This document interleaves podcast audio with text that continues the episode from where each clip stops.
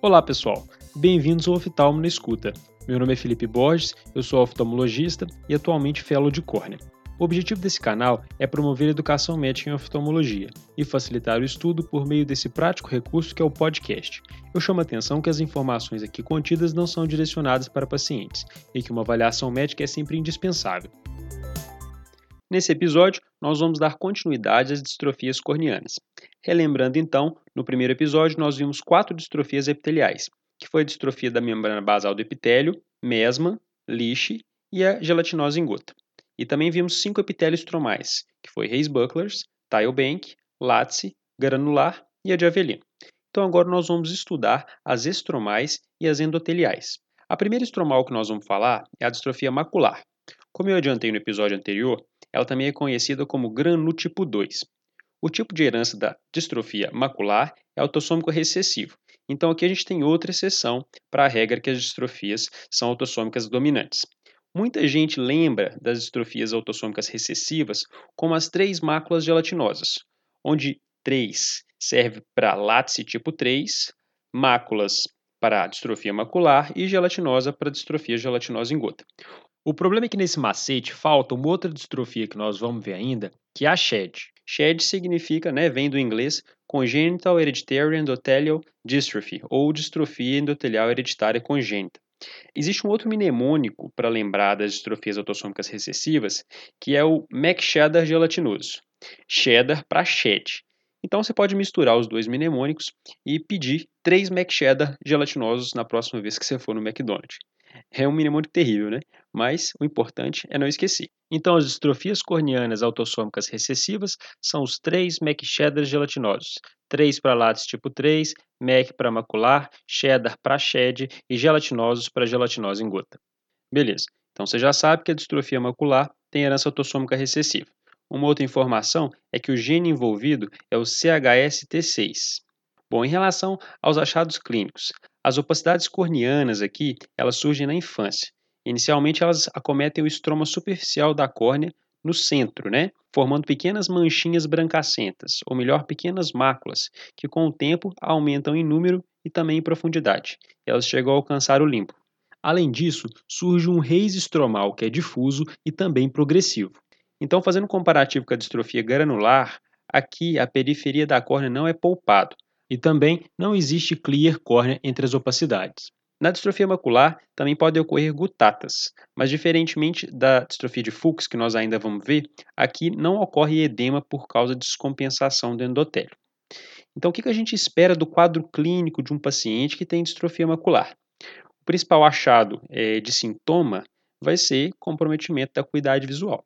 E diferentemente do que a gente falou até agora, a baixa de visão nesses pacientes ela é precoce, ela acontece entre 10 e 30 anos de idade.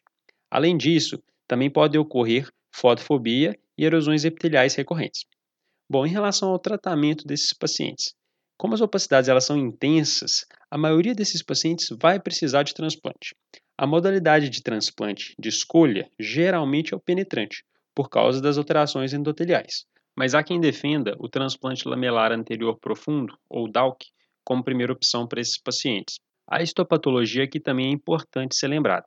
Você tem que lembrar que o material que se deposita é o glicosaminoglicano, ou também chamado de mucopolissacarídeo, e ele cora com Alcian Blue ou ferro coloidal. Esse ano, na prova do CBO, inclusive caiu esse conceito. Perguntava qual era o material que se corava com o azul de ciano, e a resposta era glicosaminoglicano, ou mucopolissacarídeo, não lembro. Existe um mnemônico muito conhecido para lembrar os principais tipos de depósitos e as colorações. Vocês já ouviram falar da Marilyn Monroe? Pois é, Marilyn Monroe always get her man in Los Angeles City, que significa Marilyn Monroe always M de macular, M de mucopolissacarídeo e A de Alcian Blue. Gets her man, G de granular, H de hialino e M de maçom. Em Los Angeles City, L de látice, A de amiloide e C de Congo, ou vermelho do Congo. Marilyn Monroe Always, Gets Her Man e Los Angeles City. Fechamos então a distrofia macular. A próxima estromal que nós vamos falar é a distrofia de Schneider. Ela também é chamada de distrofia cristaliniana central de Schneider, mas a tendência é esse nome ser evitado, porque só metade dos casos formam de fato cristais, e ter cristaliniano no nome pode acabar dificultando o diagnóstico. Então, o ideal é a gente chamar de distrofia corneana de Schneider. A herança aqui é autossômica dominante, e o gene envolvido é o UBI-AD1. As alterações corneanas elas surgem precocemente na infância, mas geralmente o diagnóstico é feito na segunda ou terceira década de vida. Inicialmente, forma-se uma opacidade central em forma de disco ou anel, e ela pode atingir toda a espessura da córnea.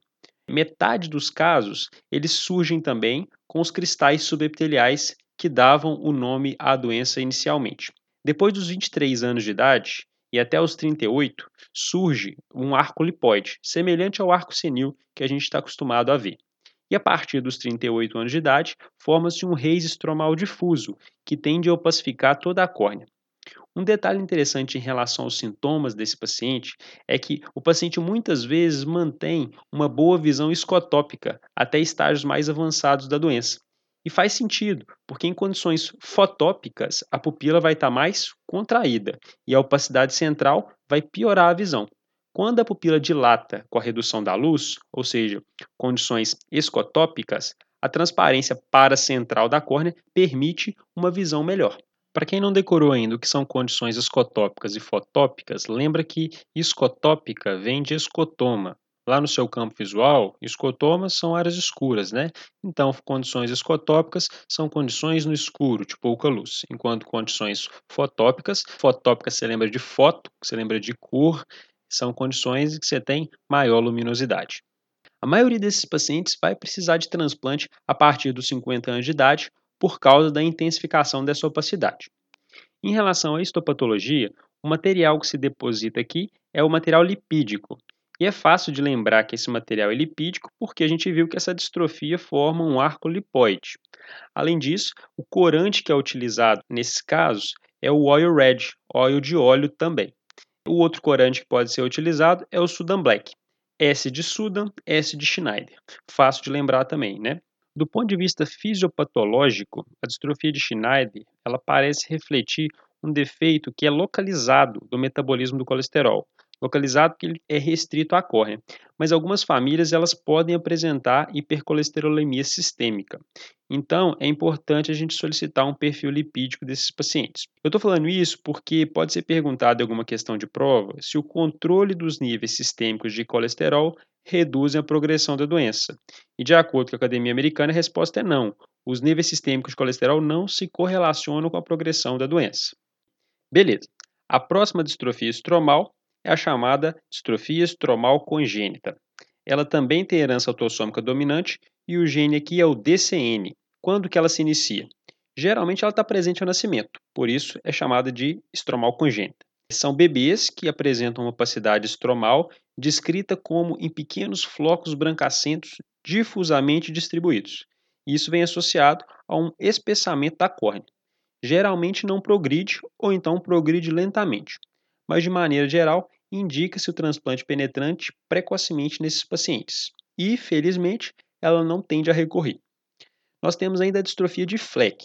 É outra distrofia que é autossômica dominante ela pode ser congênita ou então ela surge nos primeiros anos de vida. Ela se manifesta através dos flex, que são como se fosse uma caspa, fica espalhada no estroma da córnea. Semelhante à caspa, porque são manchinhas branco-acinzentadas e planas em diferentes profundidades do estroma. Aqui a gente tem que ficar atento a um detalhe que pode dificultar o diagnóstico, é que a distrofia de Fleck ela pode ser unilateral ou então ser bilateral e muito assimétrica. Então, se você vai esperando que por ser uma distrofia ela vai ser bilateral simétrica, você pode perder o diagnóstico. Felizmente, os sintomas aqui são mínimos e não é uma distrofia progressiva, não precisando de tratamento. Eu queria ainda lembrar de uma outra distrofia, que é a distrofia nebulosa central de François. Ela inclusive caiu na Copa Oftalmo ano passado, no CBO. Eles perguntavam qual entre as distrofias raramente afetava a acuidade visual, e a resposta era a nebulosa central de François.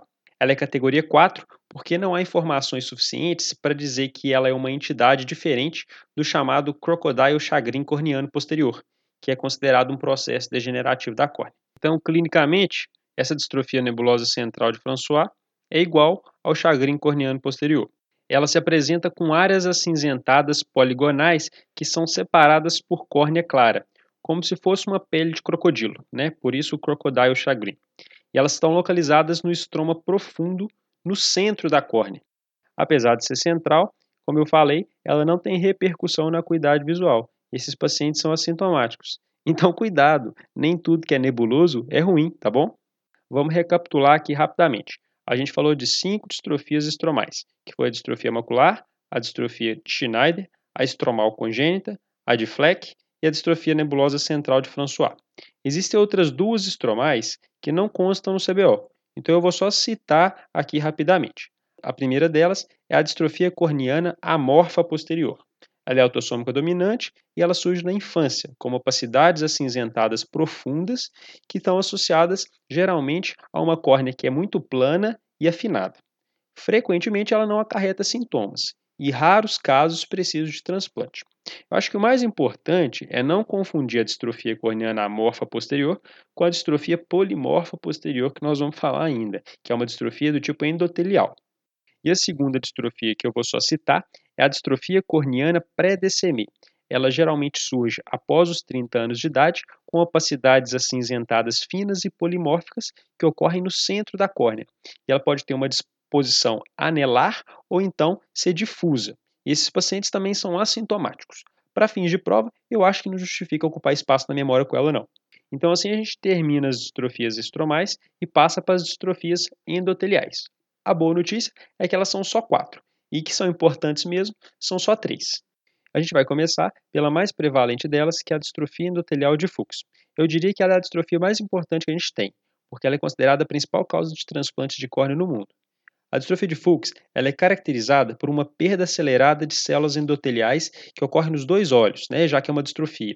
E ela também é caracterizada pela formação de gutatas.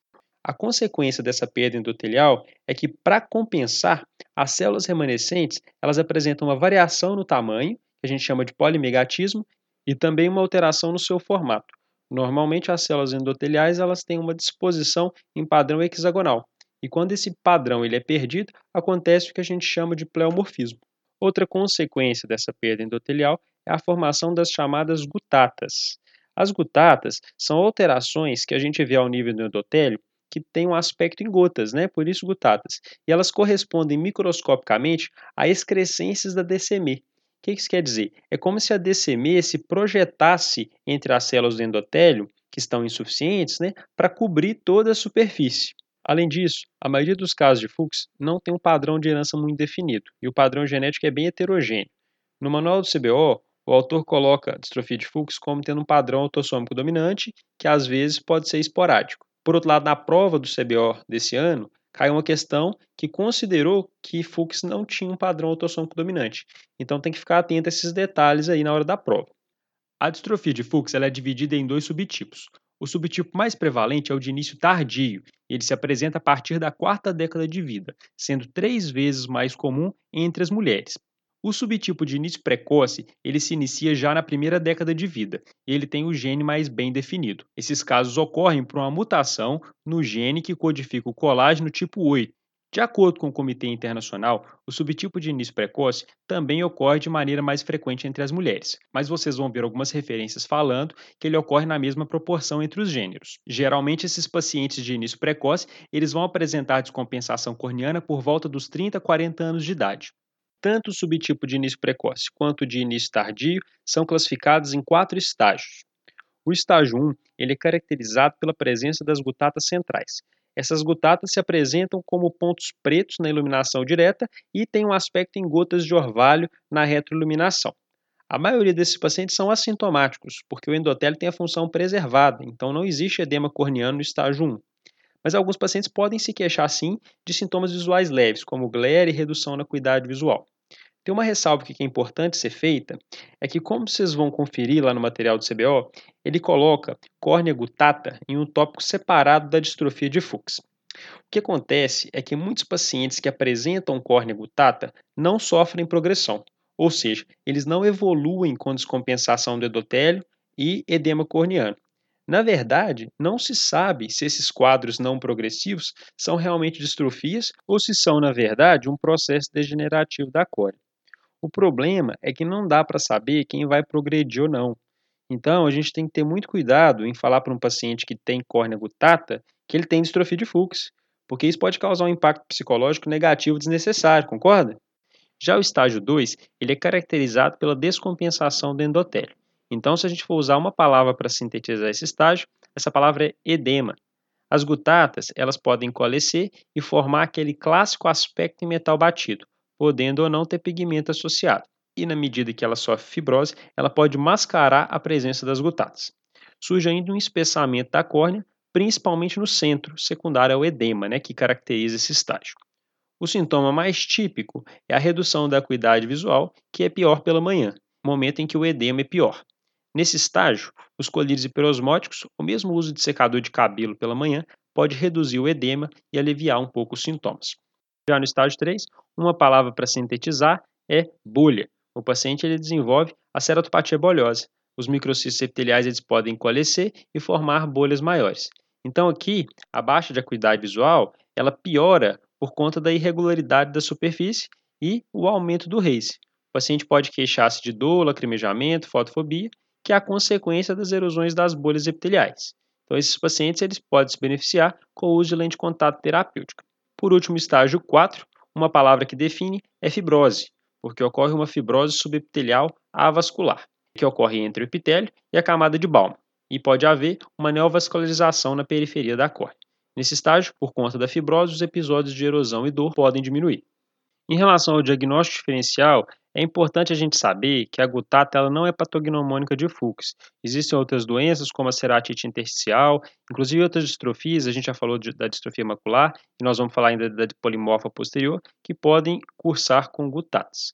Existem também as pseudogutatas, elas podem aparecer no contexto de uma inflamação intraocular, e elas são pseudo porque elas somem com a resolução do quadro de base. Em relação à propedêutica, não dá para não comentar sobre a microscopia especular, que é um exame que fornece dados qualitativos, mostrando o polimorfismo e o polimegatismo endotelial, e também quantitativo, já que ela permite a contagem das células endoteliais. A gente sabe que contagens abaixo de mil células por milímetro quadrado corresponde a um fator preditivo de que a córnea pode descompensar após uma cirurgia intraocular. Quando essa contagem está abaixo de 500, pode ter como certo que essa córnea vai descompensar depois de uma cirurgia intraocular. Outro dado preditivo de descompensação é, é em relação à paquimetria. Quando a gente tem uma paquimetria mais espessa que 640 micrômetros, isso é sugestivo de que pode ocorrer a descompensação posteriormente a uma cirurgia. Levando isso um pouco para a vida prática, a principal mensagem aqui é que sempre deve ser examinado o endotélio antes de uma cirurgia ocular principalmente a de facoemulsificação. Ninguém quer fazer o diagnóstico de uma distrofia de Fuchs no pós-operatório, né? Já em relação ao tratamento, nos estágios iniciais, a distrofia de Fuchs, como os pacientes são assintomáticos, não requer nenhuma intervenção. Infelizmente, não existe até então nenhum tratamento que previna a progressão de uma córnea gutata para uma córnea descompensada e edemaciada. Né? Eu comentei sobre o uso de hipertônico e secador nos estágios iniciais e também comentei sobre lente de contato terapêutica quando ocorrem as erosões. Agora, os casos avançados, geralmente, eles têm indicação de cirurgia. A tendência atualmente é de indicar transplante lamelar posterior, ou seja, substituir apenas o endotélio doente do paciente. Isso pode ser feito através de um DMEC, que substitui o endotélio e a DCM, ou então através de um DISAEC ou DISEC, em que o enxerto ele também contém estroma posterior do doador. A principal diferença entre esses dois tipos de transplantes é que o DESAEC ele usa um microcerátomo automatizado, por isso o A do DESAEC. Mais detalhes sobre os tratamentos vão ficar para um episódio futuro, beleza? A distrofia de Fuchs é a principal das distrofias endoteliais, as outras eu vou falar mais rapidamente. A próxima é a distrofia polimorfa posterior. É uma distrofia que tem herança autossômica dominante e que ela se inicia na infância. Ela se manifesta através de três grupos de achados. O primeiro grupo são de vesículas endoteliais que podem ocorrer de forma isolada ou agrupadas. O segundo grupo, de lesões acinzentadas discretas que formam imagens geográficas.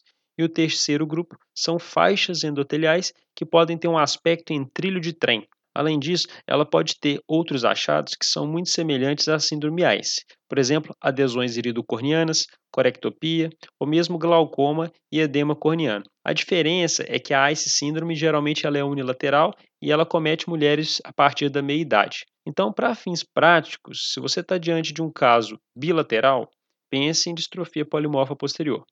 E se for unilateral, pense em síndrome AIS. Isso não é sempre verdade, mas para a prova e para a vida prática é uma forma mais fácil de acertar o diagnóstico. A maioria dos pacientes com distrofia polimorfa posterior tem um quadro estável e são assintomáticos. Porém, existe uma minoria deles que tem um quadro mais grave e que pode até ser progressivo. Esses pacientes geralmente têm indicação de transplante. É fato que a presença de sinéquias anteriores e de glaucoma previamente ao transplante são marcadores de pior prognóstico, como há de se esperar. Né?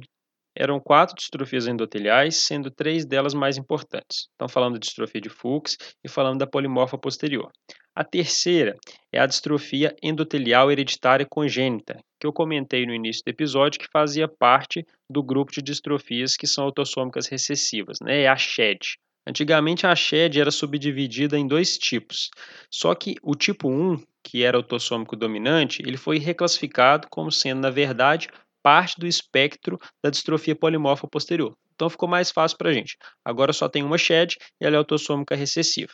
Então essa distrofia ela é congênita, como o próprio nome diz, né? distrofia hereditária endotelial congênita, e ela ocorre de forma bilateral assimétrica e também não progressiva. Então a córnea desses pacientes ela se apresenta com um raise difuso que pode ter um aspecto em vidro fosco. O detalhe é que essa córnea ela se apresenta três vezes mais espessa que o normal. A indicação do transplante vai depender do grau de opacidade corneana e deve levar em conta o prognóstico de se realizar um transplante tão precocemente. Beleza. Então, basicamente, as distrofias endoteliais são essas três. Existe uma quarta que eu vou apenas citar, que é a distrofia endotelial corneana ligada ao X. É outra distrofia congênita e, por ser ligada ao X, ela é mais grave em meninos. Eu acho que basicamente o que precisa saber é isso. Então, terminamos finalmente as distrofias.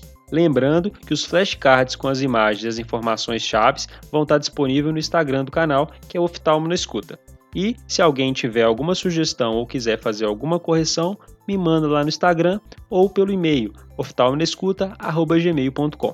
Muito obrigado e até o próximo episódio.